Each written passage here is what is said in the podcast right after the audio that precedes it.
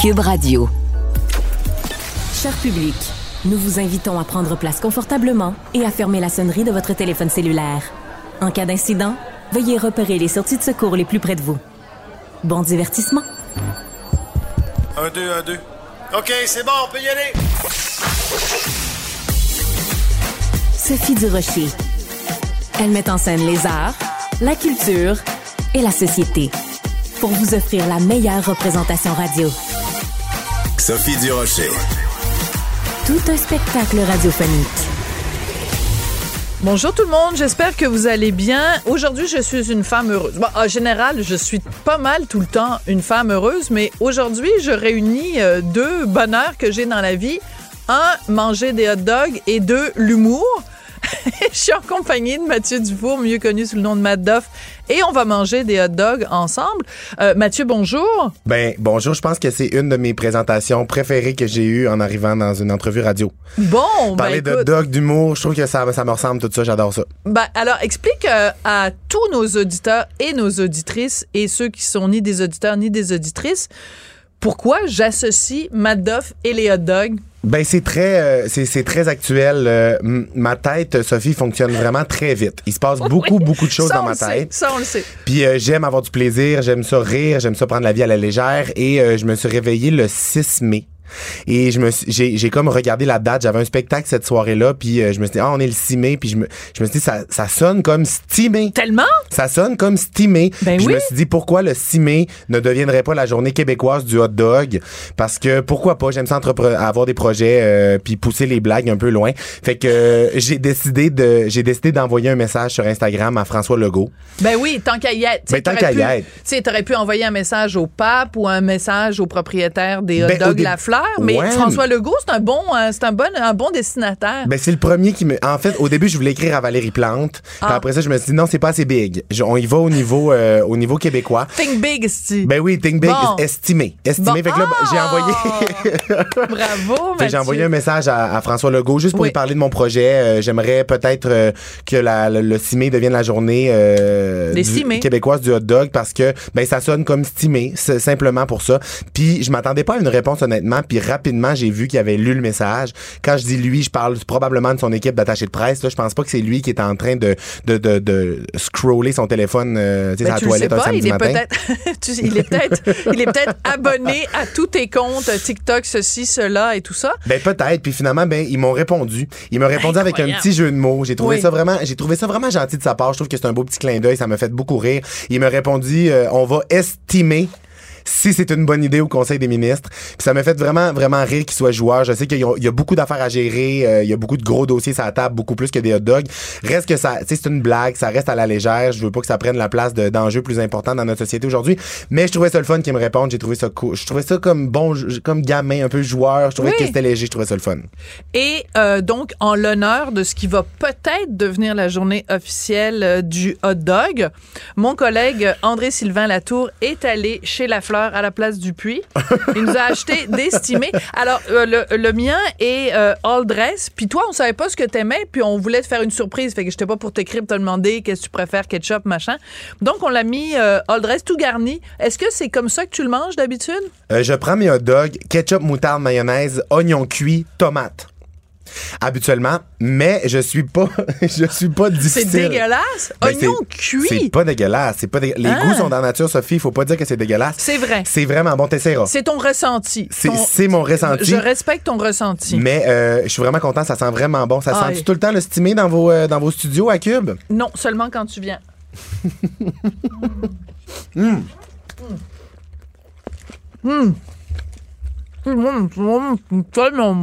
On aurait peut-être dû coordonner genre, nos bouchées pour comme pas apprendre en même temps pour que ça fasse un grand fret, là, un grand silence. Mais merci de, de l'attention. C'est un beau clin d'œil. Merci. Tu sais quoi, le silence est pas dérangeant. Ce qui dérange, c'est ça.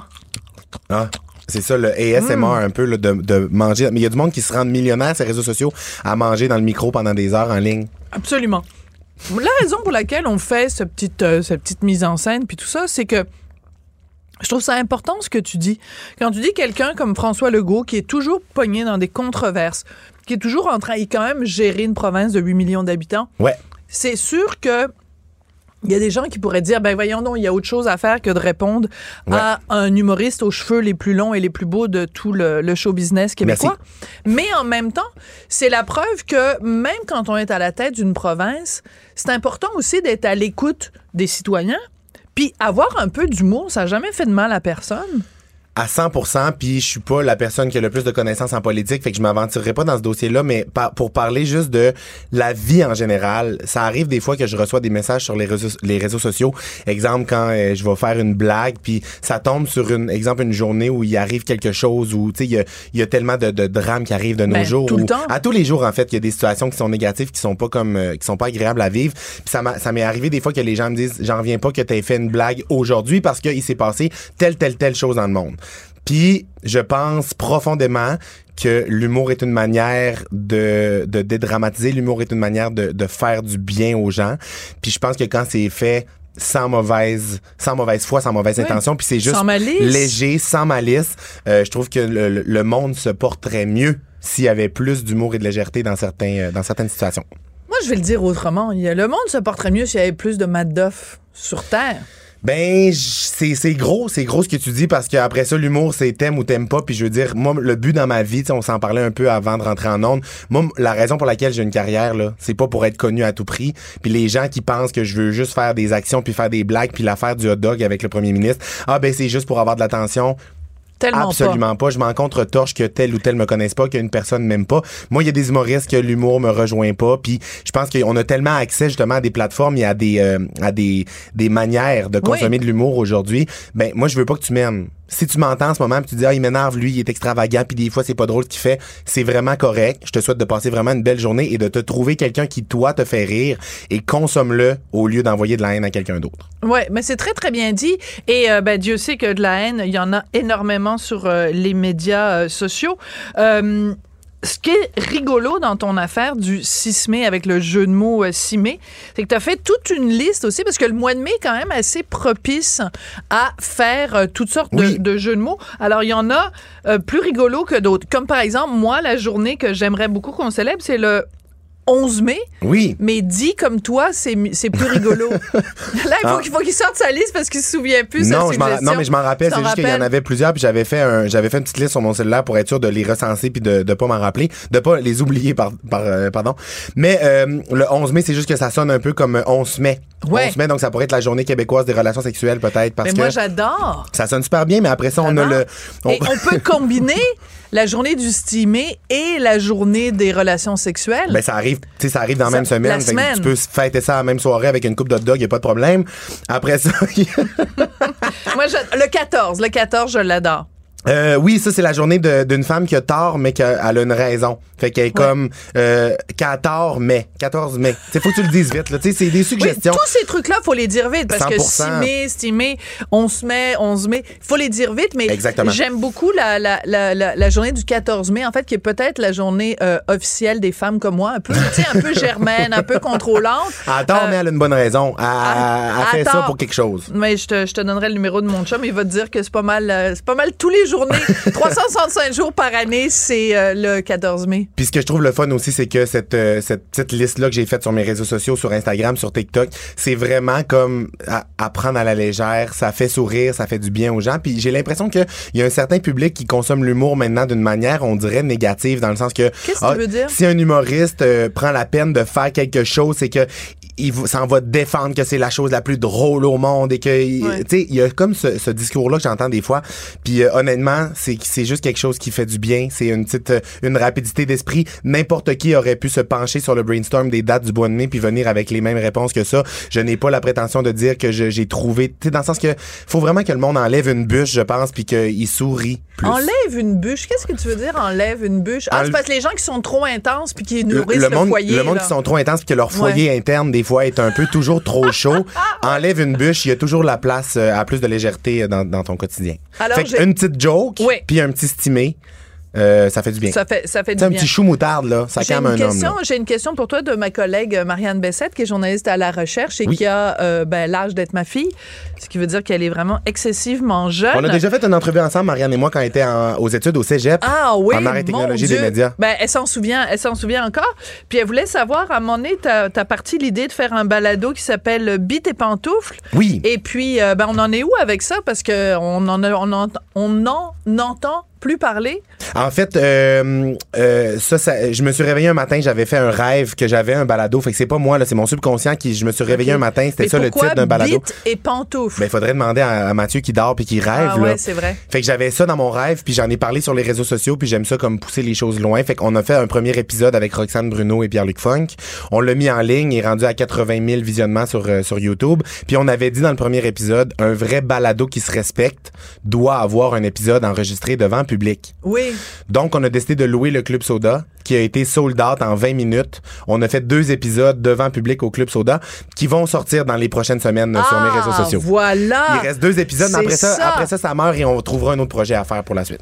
OK, parce que bite et pantoufles, moi j'aimerais ça parler avec ton inconscient quand même. Comment comment t'arrives avec des affaires comme euh, bite et pantoufles, mais en même temps t'es arrivé avec la journée euh, du 6 mai. Euh, Mathieu, es-tu un homme heureux? Oui, Oui? ouais. T'es pas, t'es pas, parce que je te vois partout, puis je sais que t'es très sollicité. Tu vas être euh, chroniqueur cet été à sucré-salé, t'as plein de projets. Ouais. Et des fois, quand on est jeune comme toi, ça peut être très euh, déstabilisant. Je te donne un exemple, OK? Mariana Mazza, euh, récemment, a donné euh, une entrevue en profondeur où elle parlait d'une période dans sa vie où c'était comme beaucoup, beaucoup de succès qui est arrivé très Ouais. vite et qu'à un moment donné, c'était comme déstabilisant pour elle. Donc, c'est pour ça que je te pose la question, puis il n'y a aucune mauvaise intention. C'est est-ce que tu penses qu'à un moment donné, c'est possible que pour toi, il y ait trop de choses dans ta petite bulle, puis que il, fa- il faille que tu mettes le pied sur le frein? En fait, suis une personne qui est vraiment. euh, je suis une personne qui est à l'écoute de mes besoins, puis j'aime ça comme m'introspecter. Puis dans les dernières années, il m'est arrivé beaucoup de Je pense choses. pas que ça existe, ce verbe-là, mais tu viens de l'inaugurer. J'ai dit? Introspecter. Ben non, mais c'est c'est génial, j'adore ça. Mais la, la, la bête et ça n'existait pas non plus, puis je l'ai inventé. Ça, c'est euh, totalement tu sais, Je veux vrai. dire, on, on innove. On a le droit. j'aime Ouais. ça me poser des questions puis m'analyser. Puis iné- inévitablement, dans les dernières années, il y a des affaires qui ont été très challengeantes pour moi, qui m'ont remis en question. Euh, je suis bien entouré, puis je pense que d'être heureux, c'est aussi d'avoir des passes où c'est plus difficile, puis de justement comme aller chercher de l'aide, puis comme tu à vouloir se, se, se connaître. Fait que quand je dis je suis heureux, ça veut pas dire qu'il y a pas des passes où c'est difficile, puis il y a pas sûr. des émotions euh, négatives ou intenses à vivre, mais profondément, je, je suis très heureux. Ouais. Ben, je suis super contente de, de, de le savoir. Et je te remercie d'avoir partagé un stimé euh, avec moi. Ben merci de l'invitation. N'importe quand, s'il y a une autre journée, euh, ça mettons je trouve une journée pour la fondue ou n'importe quoi, on vient remanger un petit bouillon, euh, ça va me faire plaisir. Ah, quelle bonne idée du bouillon pour l'âme. T'es trop jeune pour avoir connu Non, ça. j'ai déjà entendu ça, ma mère a déjà dit ça. Ah, ta mère. C'est un Ben, livre ça. C'est un livre me semble, non? Oui. Ouais, c'était tout un mouvement. Du bouillon pour l'âme. Un stimé pour l'âme. Merci beaucoup Sophie, c'est gentil. Merci de m'avoir rappelé que j'ai l'âge d'être ta mère. Merci beaucoup, Mathieu Dufour. Ça a été un, Un plaisir. plaisir. Puis nos salutations à François Legault qui peut-être nous écoute. Puis il est bien jaloux, lui, de ne pas avoir partagé un stimé avec toi. On l'invitera la prochaine Mathieu. fois. On l'invitera. Oui, peut-être. Sophie Durocher. Passionnée, cultivée, rigoureuse. Elle n'est jamais à court d'arguments. Pour savoir et comprendre, Sophie Durocher. Culture, tendance et société. Patrick Delisle-Crevier. Au bout du chemin, dis-moi ce qui va rester de la petite école et de la cour de récré. Quand les avions en papier ne partent plus au vent, on se dit que le bon temps passe finalement comme une étoile la la la la la la la la la la la la la. Patrick, euh, les Cowboys fringants, c'est peut-être. Enfin, je devrais pas dire ça. C'est pas le. C'est un des groupes québécois qui me touche le plus. Euh, Il y a évidemment eu Beau Dommage, mais les Cowboys fringants, ça me touche énormément. Puis ils viennent de recevoir la médaille d'honneur à l'Assemblée nationale. Toi aussi, ça te touche beaucoup? Oui, de voir un, un groupe comme ça euh, récompensé, c'est toujours euh, oui. Je suis pas un grand fan, comme je t'ai déjà dit, Sophie, mais j'apprécie beaucoup ce groupe-là. Je respecte ce groupe-là et je pense que, surtout avec ce qu'ils vivent en ce moment, je pense qu'il y a un petit, un petit coup de pouce au cowboy fringant. c'est quand même un groupe mythique au Québec et c'est un de nos groupes qui, risque de marquer l'histoire, justement au même titre que des Beaux Dommages et des Harmoniums. Et donc, oui, hier, j'étais récompensé en compagnie de l'historienne Micheline Dumont, de la quadruple médaillée olympique Marie-Philippe Poulain et de l'ex-lanceur des Expos, Claude Raymond. Donc, c'était et le premier ministre, il est même allé d'un beau mot envers pour Carl Tremblay, qui, rappelons-le, se bat contre un cancer de la prostate. Et donc, euh, lui, euh, il, a dit battez-vous, on est avec toi et le Québec en entier est avec toi. Donc, c'est très émotif hier euh, à l'Assemblée nationale. Moi, ce que je trouve touchant aussi, c'est que ils ont raconté les différents membres euh, des, des Cowboys fringants et Carl lui-même le racontait que quand euh, ils se promènent dans la rue, ben, il y a plein de gens qui viennent les voir, qui viennent évidemment voir Carl en particulier pour lui dire ben lâche pas, on est derrière toi, on t'appuie. Donc à partir du moment où on a su le, le diagnostic euh, pour Carl, ben il y a comme une vague d'amour et on fonctionne comme ça au Québec et c'est très particulier en plus parce que il y a des chansons des Cowboys fringants qui parle de cancer, toujours debout, etc. Et, euh, et là, c'est l'occasion pour les Québécois de dire, de tourner la, table dans l'autre sens et de dire aux cowboys fringants à quel point ils ont été et ils continuent à être importants pour nous. Oui, effectivement. C'est drôle pour ramener notre sujet d'hier. T'imagines-tu, si Céline Dion était au Québec en ce moment et qu'elle se promène et tous les gens lui. La bête d'amour qu'elle aurait, elle aussi. Donc, pour faire suite euh, au texte de Denise Bombardier dans le journal ce matin. Céline, si t'es dans une période sombre, viens-t'en au Québec, on va t'aider parce qu'on on, on, va prendre soin de toi comme on prend soin de nos beaux cowboys fringants. Ouais. Euh, ce qui est important, parce que bon, la dernière fois qu'on s'est parlé, toi et moi, des Cowboys fringants, c'était qu'il y avait l'annonce, évidemment, de cette, euh, de cette euh, comédie musicale à partir des chansons euh, des Cowboys fringants. Mais quand je regarde, donc, le fait qu'ils aient reçu cette médaille d'honneur à l'Assemblée nationale, c'est que sur la photo officielle, en plus, on voit évidemment le représentant du Parti libéral, le représentant de QS, le représentant du, du Parti québécois et évidemment le premier ministre. Mais je me dis, des, des, des gens de toutes les les orientations politiques, pour eux, il y a des chansons des Cowboys fringants qui viennent euh, les toucher et ça, c'est hyper rassembleur, là. Oui, la musique est hyper rassembleuse et, bien sûr celle des Cowboys fringants, effectivement. Puis en même temps, c'est touchant de voir ça. On voit toutes les, sur cette photo-là, tu vois tous les représentants, justement, le premier ministre, les Cowboys fringants. Et voilà, c'est la paix dans la musique. Merci les Cowboys. Il y a eu une petite pause d'argumentaire et d'argumentation hier euh, dans ce grand salon-là à l'Assemblée nationale, et donc tant mieux. Ouais. Alors, c'est sûr que quand on parle de politique et des cowboys fringants, on pense euh, à la chanson euh, En Berne. Donc, Tristan va nous la faire jouer dans, dans quelques instants. Est-ce qu'on l'a là? toujours mon Une chance sur 14 millions stationnement du casino. Un gosse tire une balle dans la tête, ayant tout flobé son magot. Elle a trop le cœur à la fête, mais le gouvernement s'en balance nourrir même les gamblers en exploitant leur dépendance, un peu comme le ferait un butcher. Le gouvernement qui s'en fout puis qui nourrit les gamblers, euh, c'est assez particulier quand même que t'aies un gars comme François Legault qui dit ah oui moi j'adore les, les cowboys fringants puis leur chanson en berne est bien importante. Ben oui c'est une chanson qui, qui dit que le gouvernement est en train de fourrer le monde en faisant des casinos. C'est quand même euh, c'est quand même particulier je trouve. Oui, effectivement. Peut-être que notre cher premier ministre n'a pas analysé les paroles mot à mot, faut croire, mais euh, bon, disons que il a peut-être passé par-dessus aussi, Sophie. Peut-être qu'il s'est dit Ah, c'est une chanson, c'est une chanson. Puis peut-être qu'il se dit ça concerne le gouvernement d'avant.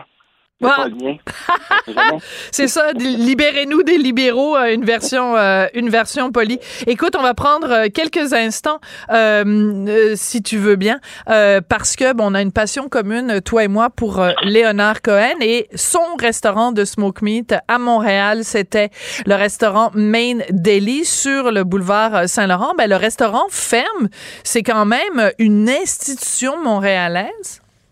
Oui, qui est installé depuis 1974. Et j'avais rencontré, moi, j'ai un projet, bon, tu sais, Sophie, j'ai un projet de livre avec euh, justement les Montréalais, Leonard Cohen. J'avais rencontré une des serveuses qui servait Léonard. Et donc, oui, c'est un endroit mythique. C'était le restaurant préféré de Léonard. Il y avait là sa banquette, il y avait ses habitudes. Et donc, c'est un autre de, nos belles institutions qui disparaît. Et c'est vraiment triste parce que c'est une chronique d'une mort non annoncée. On ne savait pas. C'est arrivé, la porte est fermée, c'est terminé. C'est bien, bien triste. euh, mais le, le, propriétaire euh, annonçait que c'était dû au manque de main-d'œuvre et à l'augmentation des aliments et tout. Donc, on n'arrive plus. On, ferme, on met la clé dans la porte et c'est c'est inquiétant, Sophie. Quand tu vois des, des restaurants qui sont, des- qui sont implantés depuis des années fermer leurs portes comme ça, tu te dis, mon Dieu, si eux ferment leurs portes, ça doit être difficile en maudit pour les restaurateurs. Absolument. Et euh, pendant qu'on se parlait, j'ai tapé euh, Léonard Cohen Main Daily et je suis tombée sur un texte euh, pour euh, les gens qui veulent venir à Montréal et qui sont des fans finis de Léonard Cohen et ça leur dit cinq endroits où tu peux euh, marcher dans les pas de cette icône canadienne. Alors le premier endroit c'est Moishes, le steakhouse Moishes euh, où il adorait manger des côtelettes d'agneau, semble-t-il. Eh ben Moishes est fermé. Et le numéro 2, c'est le, le Main Daily, ben, euh, euh, aussi fermé.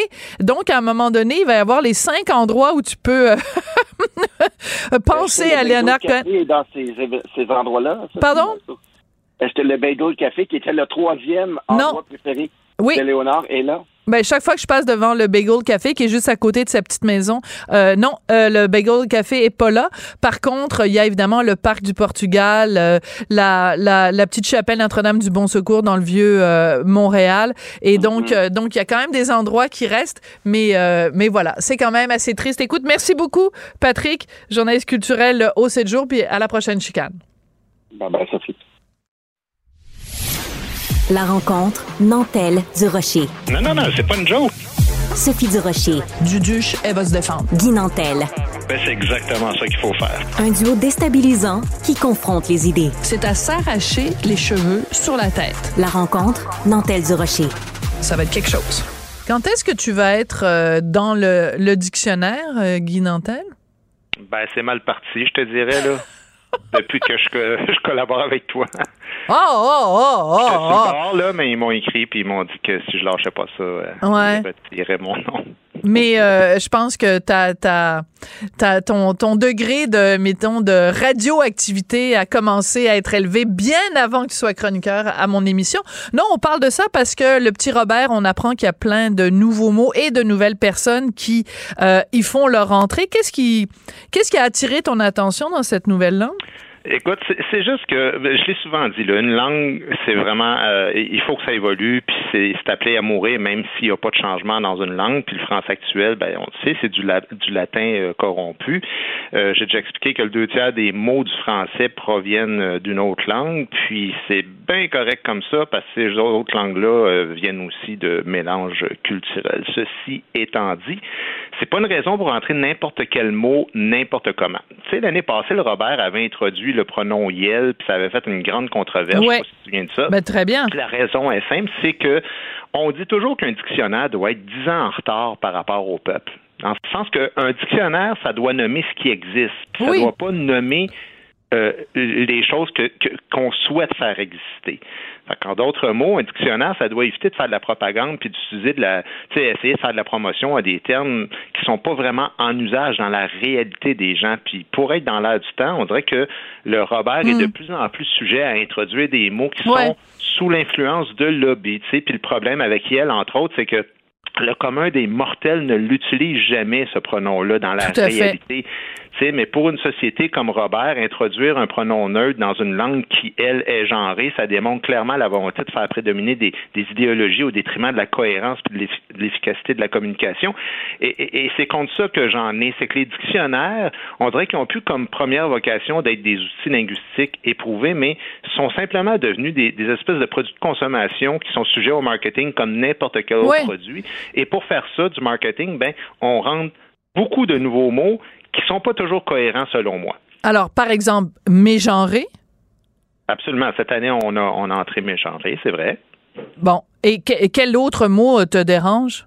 Ben, écoute, je te dis tout ça parce que, dans le fond, pour faire gonfler les ventes, Robert euh, a, vraiment cédé cette année à des anglicismes qui me paraissent un Ouais. petit peu incohérents. Ouais, Comme par exemple, ghoster Ben ou oui, croche. Ouais. euh, qui font leur entrée dans le dictionnaire français. Puis d'ailleurs, dans l'article du Devoir dans lequel j'ai lu ça, il disait un étudiant pourra bientôt écrire dans un examen ministériel de français qu'il s'est fait ghoster par son croche sans commettre une entorse à la langue Ouais. française. Ben alors, il faut expliquer quand même ghoster parce que bon, euh, nous, euh, les vieux comme nous, euh, bon, alors ghoster, c'est quand euh, t'es t'es en contact avec quelqu'un sur les médias sociaux et que tu disparais.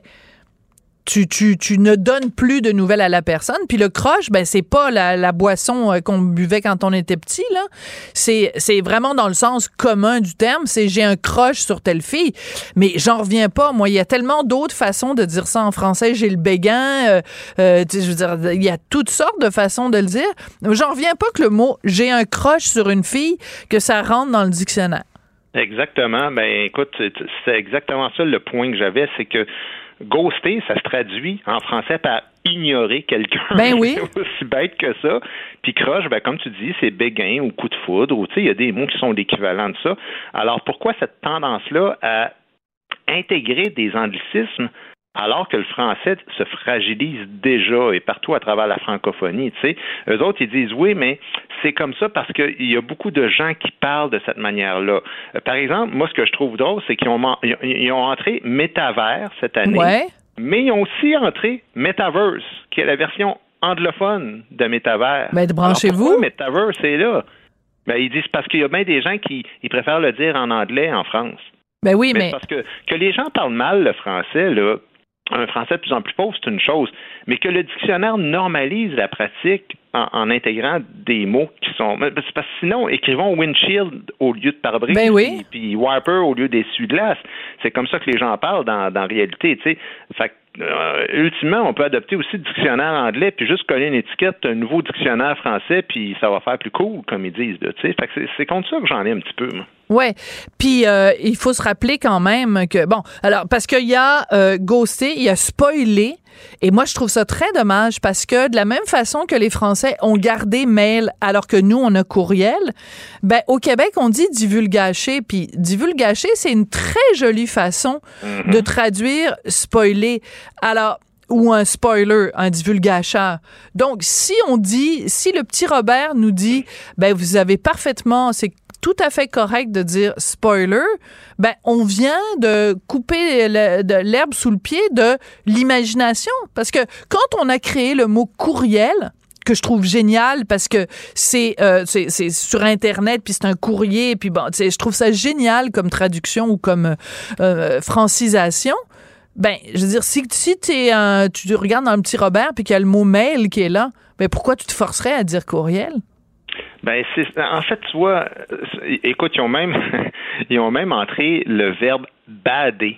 Ah oui, non, mais ça, c'est dé- délirant. Et en plus, Bader, Sophie, qui vient de feel bad. oui, Il y a personne qui parle de même. Je- J'en parlais Ben, même avec ma mon fille fils- tantôt, mon fils utilise ça. Mais tout Oui, ça oui. prétexte que la jeunesse euh, française, évidemment, parce que c'est- d'abord Ouais. en France que ça se passe, enrichit, selon Robert, le vocabulaire. Mais est-ce que c'est vraiment un enrichissement d'introduire des mots qui proviennent d'une autre langue? Euh, ça cause pas un problème, mais il faut toujours bien qu'ils définissent une réalité qui est indescriptible en français, puis bader, ça se dit en français si tu te sens pas bien. ben oui, c'est ça. Et euh, ben, je, juste pour te dire, parce que bon, ben, mon fils est plus jeune euh, que, le, que, ta fille, et mon fils, il dit ça des fois, et je le reprends. Il dit, ben, arrête de bader, maman. Je dis, qu'est-ce que tu veux dire là? Mais dit, arrête de t'inquiéter, arrête de paniquer, arrête de capoter. Ben voilà, Euh, tu viens de me donner trois, trois mots qui peuvent remplacer bader. Alors maintenant, mon fils, c'est sûr que la prochaine fois que je vais lui dire arrête de dire bader, il va me dire maman, c'est dans le dictionnaire. Ben, c'est ça, exactement. Bon. Et, et- que fait-on de l'autorité parentale, mesdames et messieurs? on, va, on va perdre le peu qui nous reste.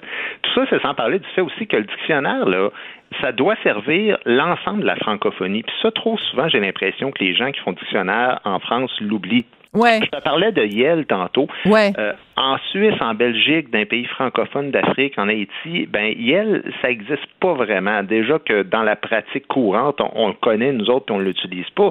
Euh, puis d'ailleurs, au Québec, en passant, l'Office québécois de la langue française recommande de ne jamais utiliser ça, même encore maintenant. Euh, La, structure de langue non binaire, il, il- ne souhaite pas ça.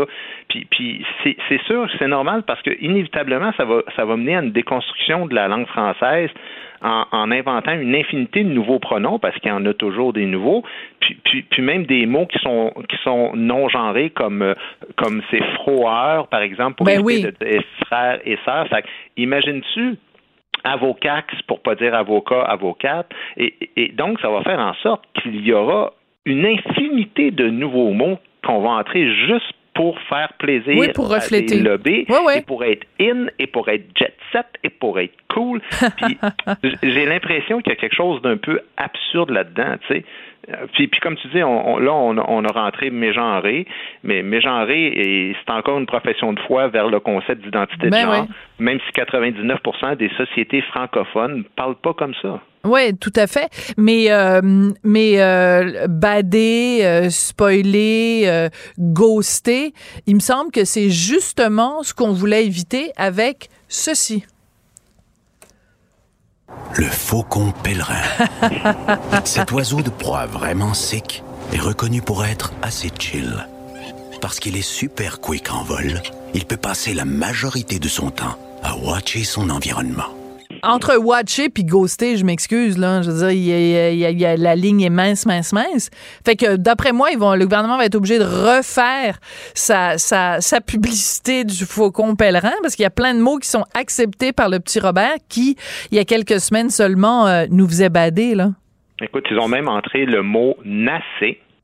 Ah, j'ai pas vu ça. Nassé, c'est c'est- un mot qui, euh, qui a été euh, inventé pendant les manifestations contre la réforme des retraites. Ouais. France. Et, et- et c'est c'est, euh, en fait la définition, c'est d'encercler euh, des manifestants par un par un cordon des, des forces de l'ordre, tu vois. OK. Mais c'est parce que l'ensemble de la francophonie parle Mais pas comme ça. ça, ont pas vécu ce- ces manifestations-là.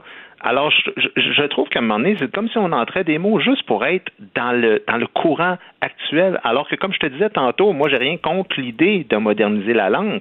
Mais, mais il faut voir si nasser, ça va se Ça le temps Ben et oui. ça va aussi se répandre à travers la francophonie avant de faire ça. Parce que si trois mois après des manifestations, on rentre ça, boum, boum, directement, ben on va aussi le faire avec les personnalités publiques. Puis l'influenceur euh, qui va être célèbre pendant deux mois Ouais. va être dans le dictionnaire. Puis l'année suivante, on ne saura même plus c'est qui. tu sais. À quand Hélène Boudreau et ses gummy bears dans le petit Robert? Bon, c'est un autre, euh, c'est un autre Un débat. Mais, mais, mais t'as tout à fait raison. C'est que, à un moment donné, le, le, le dictionnaire doit aussi être le garant ou en tout cas le gardien d'une certaine euh, pérennité. C'est-à-dire que c'est des, des mots qui ont, euh, oui, qui sont courants, mais qui aussi se sont inscrits dans le temps. Alors que si c'est tout récent, ben, laissons la chance au coureur, puis voyons si, en effet, dans quelques mois, on continue à l'utiliser. Sinon, c'est que un effet de mode. Puis je m'excuse, mais mégenré, je trouve que tellement, c'est tellement un... Je dirais, c'est- c'est- En tout cas... Écoute, les nouveaux mots doivent, doivent au moins faire consensus et, et coller à la réalité des gens. Puis, comme je l'ai dit, je suis pas contre l'évolution, mais je suis contre la propagande commerciale. Puis, j'ai l'impression que de plus en plus, le Robert et le Larousse, ils échappent pas non plus, soit dit en passant, Ouais. euh, rentrent dans cette dynamique-là Oui, oui, la pour mode. toujours le nouveau dictionnaire de l'année, alors qu'un dictionnaire, euh, normalement, tu pourrais l'acheter pendant 15 ans, ça va, Voilà, ça peut moi, j'ai- durer longtemps. J'ai mon beau vieux dictionnaire à la maison, puis euh, il fonctionne très bien. J'ai pas l'intention d'en acheter un nouveau juste parce qu'il y a le mot complot-sphère, puis qu'il y a le mot ci, puis qu'il y a le mot ça. Puis euh, si vous êtes pas content, ben je vais vous dire les, les, les célèbres paroles de Patrick Huard. Malheureusement, c'est tout le temps qu'on a. J'aurais pas le temps de les dire en ondes. Parfait. Alors, on se reparle demain. Merci, Guy Nantel. Merci, au revoir. Qu'elle soit en avant ou en arrière-scène, Sophie Durocher reste toujours Sophie Durocher. Il y a des chercheurs euh, québécois, évidemment, de l'Université Laval qui ont effectué une étude qui révèle que le produit chouchou des Québécois, le sirop d'érable, serait bénéfique pour la santé. Et comme à chaque fois que je me questionne sur une nouvelle qui, touche l'alimentation, puis je suis pas sûre, est-ce que c'est une exagération, est-ce que c'est vrai, est-ce que c'est pas vrai. Pour avoir la réponse à mes questions infinies, je me tourne toujours vers Isabelle Huot, qui est docteur en nutrition. Bonjour Isabelle. Allô, Sophie. Merci pour cette belle tribune. Hey, qu'est-ce que t'as derrière toi, chez toi? C'est comme des, des, des Ah. trophées, tout un enlignement de trophées. Oh mon Dieu, tu les vois? Ah Ben oui. Oh oui, c'est mes trophées, c'est vrai. Mon Dieu, t'as Ah, là, donc bien beaucoup de trophées. C'est quoi ces trophées-là? Oui, Écoute, j'ai toutes sortes de prix. Ça, c'est des prix que j'ai gagnés pour des produits innovants, le, concours Dux. Et là, au moment tout à l'heure, ta recherchiste me contacte, j'étais euh, sur un panel dans le cadre du réseau des femmes d'affaires du Québec. Et, et c'est tellement le fun. Je trouve tellement que les femmes s'entraident, oui. euh, se, se donnent des trucs. Euh, C'est un, un milieu euh, très facilitant. J'adore ça, la collaboration. Bon, ben écoute, alors euh, je m'attendais pas du tout à commencer l'entrevue comme ça, mais écoute, félicitations pour tes autre trophée. Euh, la prochaine fois que je ferai une entrevue euh, en, en vidéo comme ça avec quelqu'un, je mettrai tous mes trophées derrière. Ce sera pas long parce que j'en ai aucun. Alors voilà. Ah, écoute. mais j'ai été en nomination une couple de fois pour les Gémeaux, mais Christiane Charrette a gagné voilà. toutes. Qu'est-ce que tu veux je te dise? Bon, c'est Isabelle. que t'es en nomination souvent. Ouais. Être nominé, c'est déjà bien. c'est déjà beaucoup. Ouais, c'est ça. C'est la participation qui compte. Ma belle Isabelle, le sirop d'érable produit miracle? Point d'interrogation. Ben non, c'est pas un produit miracle, mais c'est un produit qu'on aime d'amour parce que c'est un produit du Québec. Oui. C'est un produit qui est tellement savoureux. On encourage nos producteurs acéricoles. On, moi, j'adore le sirop d'érable. Honnêtement, Euh, mon yogourt nature avec du sirop d'érable, je préfère ça à un yogourt avec des, déjà des fruits dedans. Ouais. Euh, ceci dit, c'est pas miraculeux. C'est pas miraculeux. C'est vrai que dans le sirop d'érable, par rapport au sucre blanc, on a un petit peu de calcium, un petit peu de magnésium. Mais là, ce que le docteur Marette a relevé, ça fait longtemps, docteur Marette, qui étudie le sirop d'érable, c'est son contenu en polyphénol. Hmm. Donc, des composantes qu'on dit phytochimiques, qui sont pas des vitamines, qui sont pas des minéraux, euh, qui ont une action spécifique pour réduire le risque de maladie chronique. Mais là, attention, faut en prendre. Là, dans les dans l'étude, comme j'étais en conférence, j'ai lu vite, vite l'étude, mais je pense que c'est à peu près euh, deux cuillères à soupe par jour. Mais c'est pas Euh, beaucoup. Pour avoir des bienfaits, c'est bien. Ben, pour avoir des bienfaits, il fallait substituer, Oui. donc retirer le sucre blanc et remplacer par le sirop d'érable. C'est une étude qui a porté sur 42 personnes. C'est pas une méga étude où on a 1000 sujets qu'on suit dans le comprends. temps. Mais bref, on les a quand même suivis pendant huit semaines.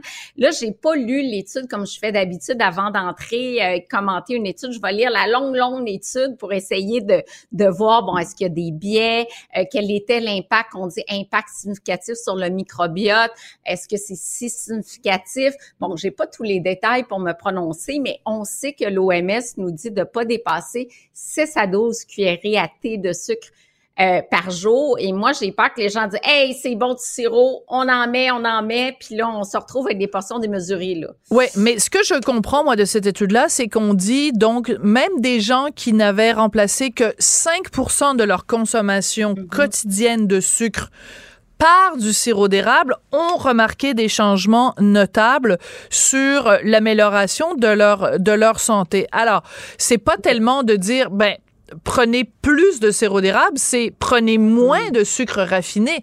Ça peut être ça aussi, Oui. tout simplement, le message. Parce que tu le martèles depuis des années, toi et tes collègues, enfin, beaucoup de gens dans le domaine de la nutrition nous disent le gros ennemi du 21e siècle, c'est le sucre. Mais Attention, pas n'importe quel sucre. On peut pas mettre sur le même pied euh, du sirop d'érable qui sort d'un arbre et un sucre Ouais. raffiné qui a été vidé de toutes ses qualités nutritives.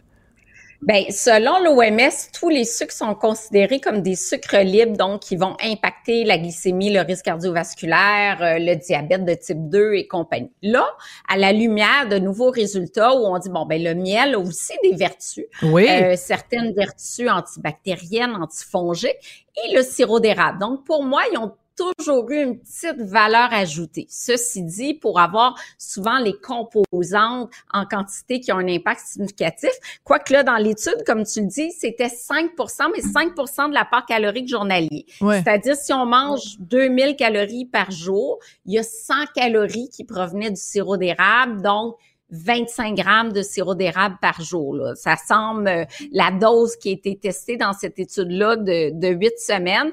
L'impact le plus évident semble avoir été sur les micro-organismes du microbiote.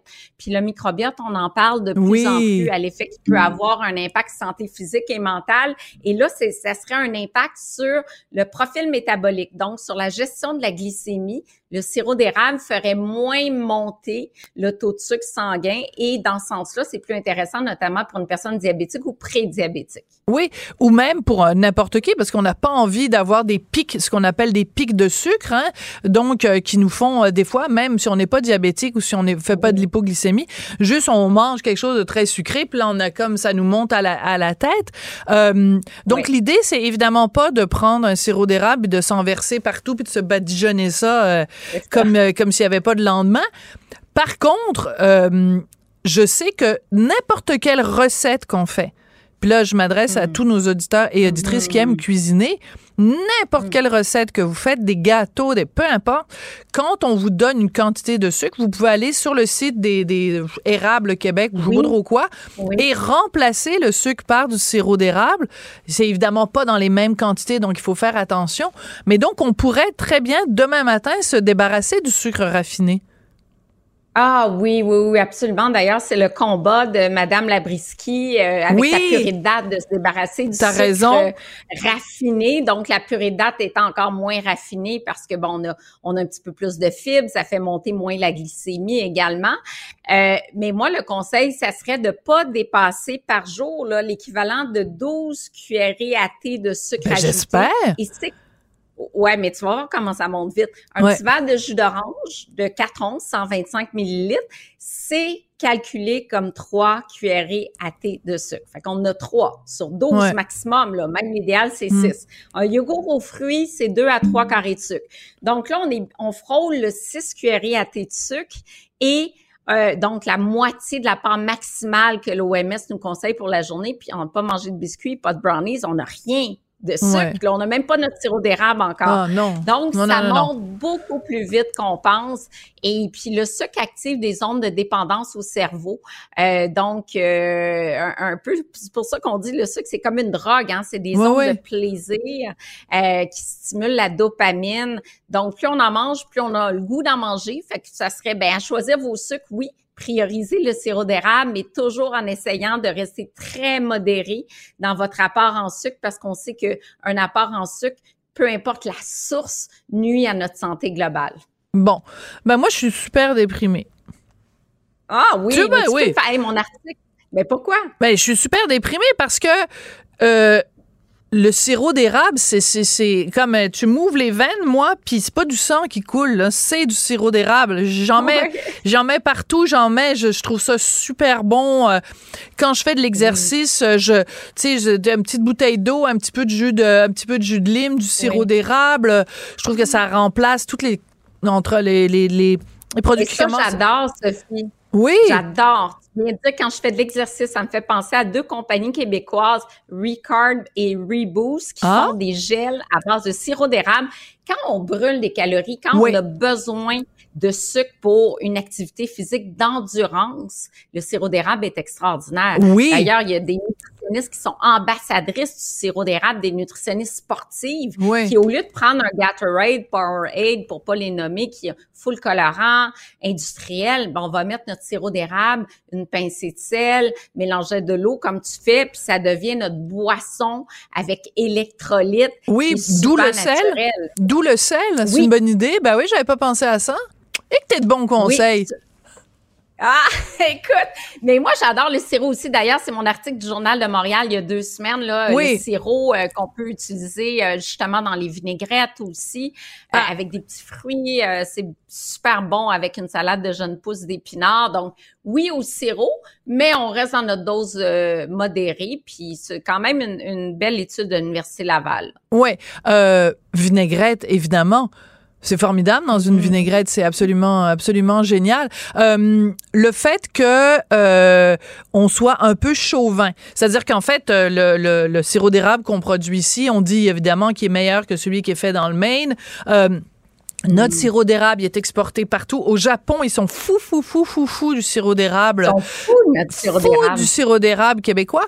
Est-ce que le fait qu'on est un peu chauvin puis qu'on se dit ah c'est euh, l'or euh, l'or québécois L'or que- liquide. Ouais. Oui, c'est ça. Est-ce que ça influence un peu, tu penses, no- notre attitude? Parce que tu dis à un Québécois, euh, on t'enlève ton sirop d'érable, il dit, hey, attends deux secondes, là, tu vas me couper un bras avant de m'enlever mon sirop d'érable? Ben, c'est vrai qu'il est meilleur. Un peu Bon, d'accord, mais ça- me semble- qu'il est bon. Écoute, on, on exporte, euh, je pense, 80% de notre Ouais. production. euh, donc, euh, vraiment, puis les Asiatiques, quand les Japonais se mettent à aimer notre sirop, là, qui, ont fait, qui se mettent à aimer les grands vins de Bordeaux et le sirop d'érable du Québec, là, tu dis, OK, donc oh, si on plaît aux Japonais, là, je pense que... On est en business, comme on dit. des- on est en business. On a vraiment des, des saveurs qui sont très distinctives. Puis bon, il y en a pour tous les goûts, là, du foncé, du Ouais. clair. euh, il y en a vraiment, vraiment pour tous les goûts. Merci beaucoup, ma belle euh, Isabelle. Donc, euh, docteur en nutrition, c'est toujours un plaisir de te parler. Et on finit donc notre émission avec un petit, un petit sucré. On a commencé ça avec un hot dog. Tout à l'heure, je mangeais Oui, du hot j'ai dog. vu ça, Valentine. Et, euh, et on finit ça avec le sirop d'érable. Merci beaucoup, Isabelle. Je voudrais remercier euh, l'équipe avec sa petite dent sucrée. Malheureusement, j'ai perdu la feuille où il y a le nom de l'équipe. Tristan Brunet-Dupont à la réalisation, la mise en onde et Marianne Bessette à la recherche. Merci beaucoup. À très bientôt. Cube Radio.